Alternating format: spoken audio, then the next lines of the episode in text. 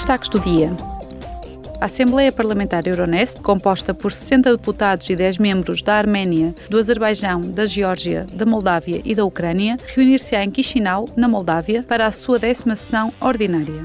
A ordem do dia inclui o impacto da guerra na Ucrânia na parceria oriental. A Assembleia encerrará hoje. A Comissão de Inquérito para investigar a utilização de software espião de vigilância Pegasus e equivalentes está em Budapeste.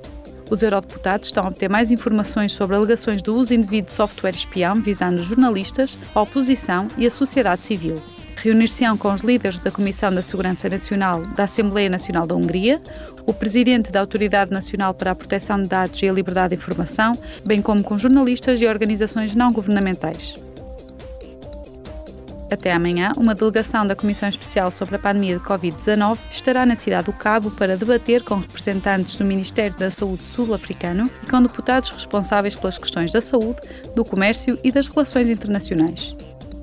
Os eurodeputados visitarão também uma empresa farmacêutica que produz e distribui vacinas em África.